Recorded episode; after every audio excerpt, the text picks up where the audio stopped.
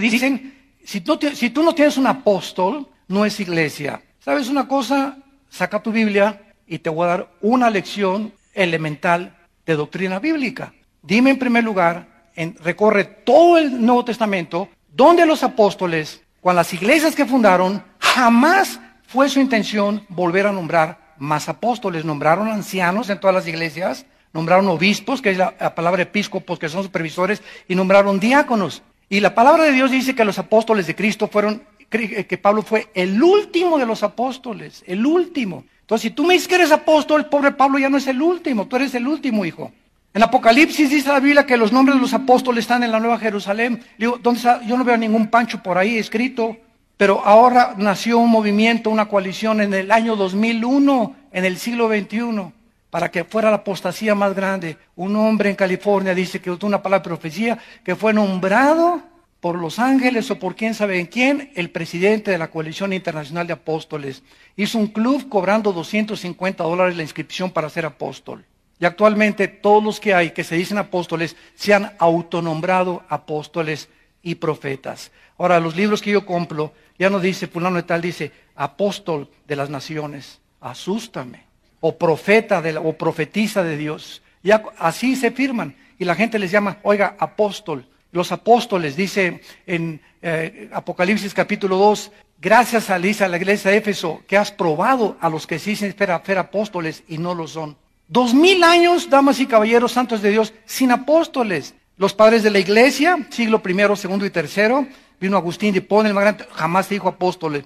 Calvino, Martín Lutero, eh, este, Juan Wesley, George Whitfield, Juan Hughes, eh, Giacomo Savonarola, eh, David Carey, eh, el que fundó las misiones en China. Ninguna persona jamás, Charles Spurgeon, nadie jamás en dos mil años de historia se nombró apóstoles más que Roma y una secta que se llama la Luz del Mundo que tienen apóstoles. Son los únicos que siguieron con el apostolado, Roma y la Luz del Mundo.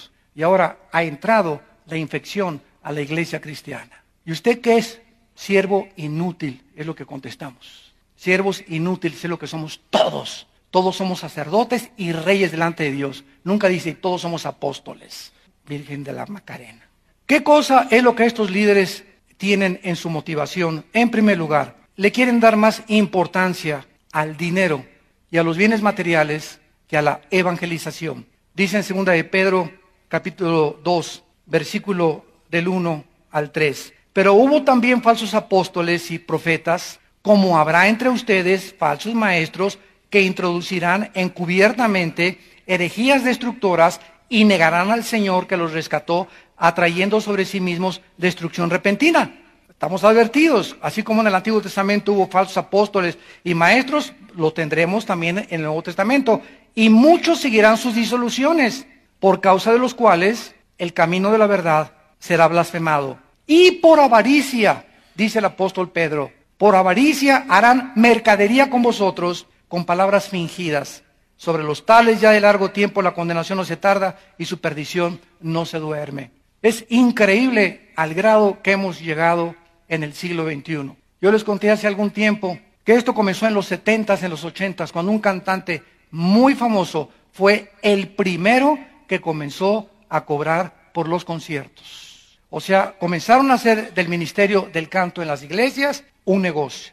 Y después los predicadores. Y cuando me invitaban a mí para ir a predicar en algún país de Europa o de Sudamérica, me acuerdo que una vez el presidente de la Alianza de Pastores me dijo, eh, señor Alducin, eh, queremos que venga aquí usted tres o cuatro días. ¿Cuáles son sus honorarios? Me preguntaron, ¿cuáles son sus honorarios? Y lo digo públicamente. ¿Cuáles son sus honorarios? Y le digo, pero ¿de qué me está usted hablando? ¿Cómo que cuáles son mis honorarios? Sí, ¿cuánto nos va usted a cobrar por venir a predicar en esta campaña?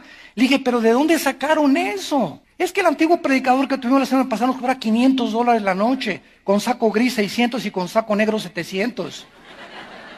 Y nos reímos. Y, si que, y nos digo que si con lagrimita o sin lagrimita.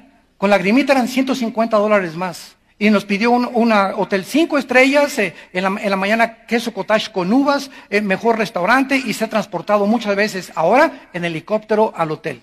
Yo me quedé, ¿verdad?, anonadado, volteé a ver a mi esposa, le dije, no es posible que esté así la iglesia cristiana. Y les contesté a estos líderes que me invitaron. Ustedes tienen la culpa por invitar a mercenarios del Evangelio, porque son mercenarios. Y lo digo a cualquier pastor, cualquier persona que te cobre ir a tu iglesia, nunca lo vuelvas a invitar. O vivimos por fe o vivimos por lo que nos van a dar. Entonces la motivación de los que van es por el dinero que les van a dar. Oiga, y si no le damos nada, pues no me den nada, le dije. me conformo a comer en el hotel y me paguen el avión. Si me quieren dar ofrenda, démela. Y si no, lo que está en su corazón. ¿Y saben por qué? Porque tengo a papá en el cielo que me da más. Y si no me la dan ustedes, me la da Dios por otro lado. Porque no vivo para lo que me den, vivo para lo que pueda recibir.